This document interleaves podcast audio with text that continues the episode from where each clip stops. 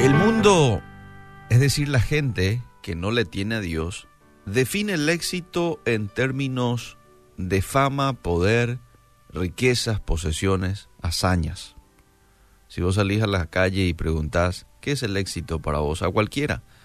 Te van a decir, y que puedas comprar lo que quieras, que tengas el dinero que desees, que puedas viajar a los países que quieras.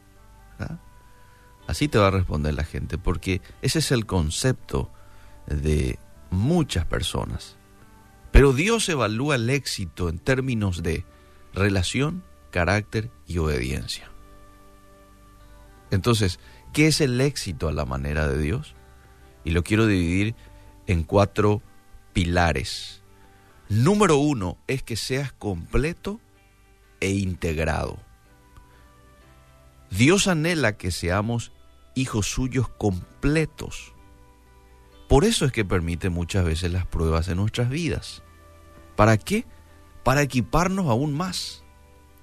Santiago, capítulo 1, verso 4 dice, mas tenga la paciencia su obra completa, para que seáis perfectos y cabales sin que os falte cosa alguna.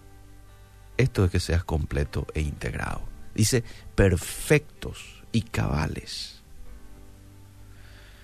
Si nos vamos al libro de Lucas, capítulo 2, verso 52, vemos que Jesús crecía en sabiduría, dice. En sabiduría es en intelectualidad. Crecía en estatura, es decir, crecía en lo físico.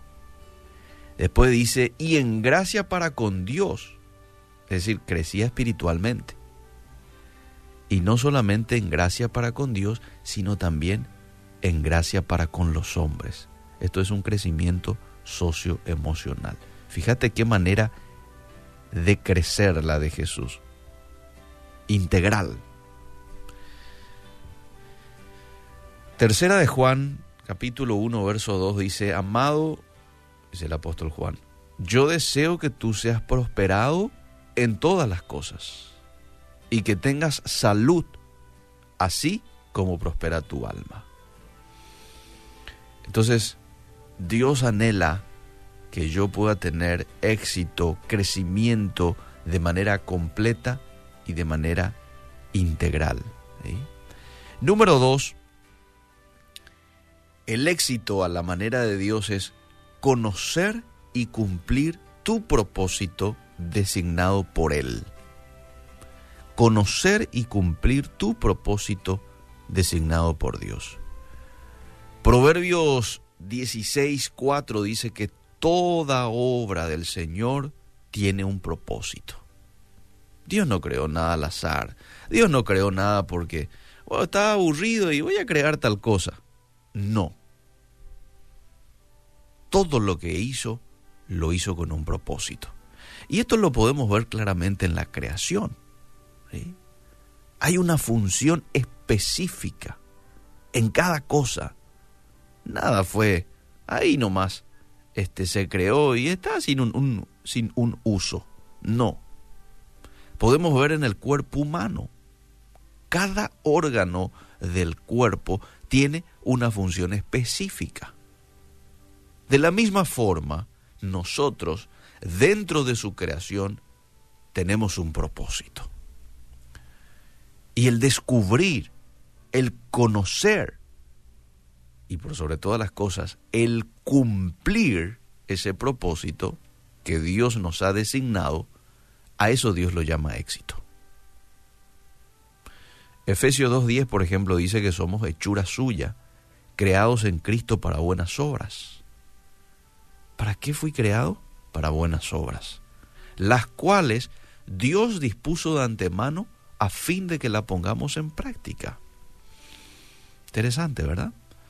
Entonces, ese es un punto más que define un poco el éxito a la manera de Dios, conocer y cumplir tu propósito designado por Dios. Vamos al tercero, que crezcas hasta alcanzar tu máximo potencial en Dios. Eso es algo que Dios anhela y espera de vos, de mí. Jesucristo es nuestro modelo de cómo es Dios. Él es nuestra norma. Él es nuestra meta.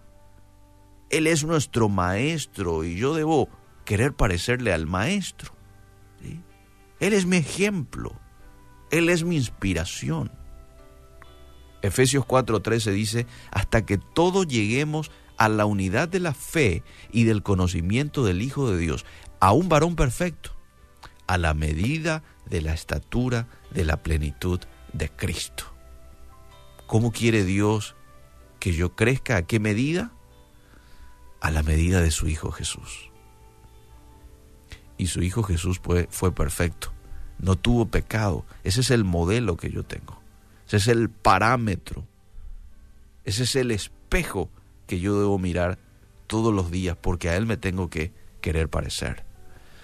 Y número cuatro, Dios mira el éxito también cuando sembras las semillas que Dios te ha dado en beneficio de otros. Esa es una persona exitosa a los ojos de Dios. ¿Por qué? Porque está siendo obediente. Dios es el que me desafía a que yo siembre, a que yo dé.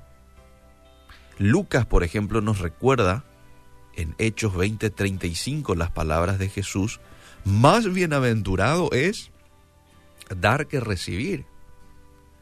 Mateo capítulo 7, verso 12 dice, traten a los demás como ustedes quieren ser tratados porque eso nos enseña la Biblia.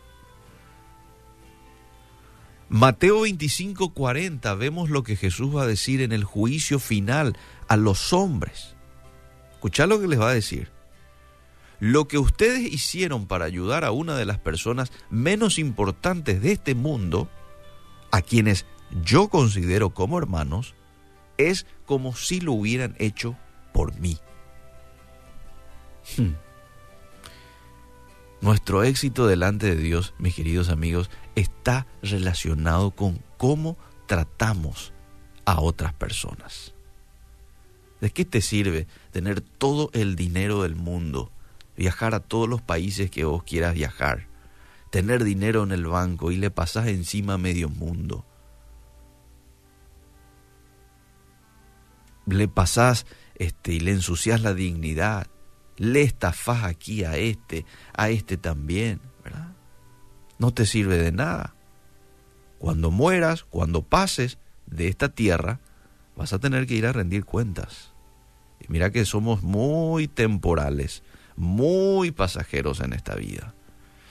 Pero cuando nosotros ayudamos al prójimo, sembramos no solamente en esta tierra, sino que sembramos en el más allá, hacemos inversiones eternas, estamos siendo exitosos a los ojos de Dios. Yo quiero ese tipo de éxito. Un éxito relacionado a mi relación, al carácter, a mi obediencia, a mi sumisión a Dios. Ser completo e integrado, crecer, crecer en todas las áreas. Dos, conocer y cumplir el propósito de Dios para mí. Tres, que crezcas hasta alcanzar tu máximo potencial en Dios mediante Jesús. Esto no es otra cosa que caminar en santidad. Cuatro, que siembres las semillas que Dios te ha dado en beneficio de otros. El rey más sabio que existió en este universo, el rey Salomón, obviamente después de Jesús, dijo, el fin de todo discurso oído es este, teme a Dios y guarda sus mandamientos, porque eso es el todo del hombre. ¿Qué es el todo del hombre? Ganar el primer millón de dólares, este, ser gerente general de una binacional. ¿Qué es el todo del hombre? Temer a Dios y guardar sus mandamientos. Que Dios nos ayude a que podamos ser exitosos, no a la manera del mundo, a la manera de Dios. Gracias Dios por tu palabra que siempre nos orienta, que siempre cambia nuestra manera de pensar y nos desafía a cosas grandes, a ser como tu Hijo Jesús. Ayúdanos en el nombre de Jesús. Amén y amén.